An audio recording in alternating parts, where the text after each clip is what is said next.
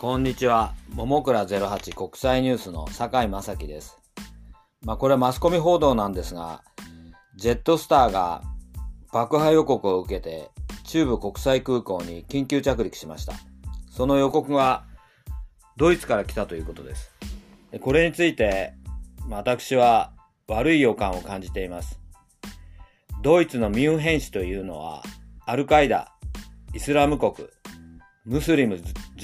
同胞団、サラフィージハーディストなどが潜伏しているとして情報関係者の間では知られている場所です。911テロをやった、まあ、連中もハンブルグセルと呼ばれていて、やはりこここれもドイツが起点でした。まあ、ドイツはなぜかわかりませんが、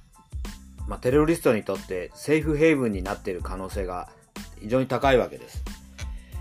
でアメリカ軍はシリアでイスラム国のハジジ・アブドラ、アフガニスタンでザワヒリを殺害して、まあ、その他ソマリアでも対テロ活動などを行っていて、テロリストの強い怒りを買っています。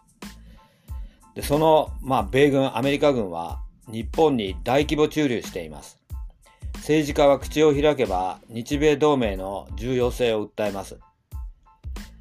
まあ、G7 などでも日米はある程度一体化しているっていうのは世界も知っていて、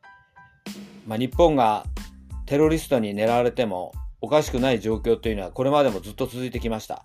しかし今度のジェットスターへの爆破予告でいよいよジハーディストの魔の手が日本本土にも迫ってきたのではないかと、まあ、悪い予感がします。日本は今後、まあ、対テロ警戒を強めていく必要があると思います。桃倉08国際ニュースの坂井正樹でした。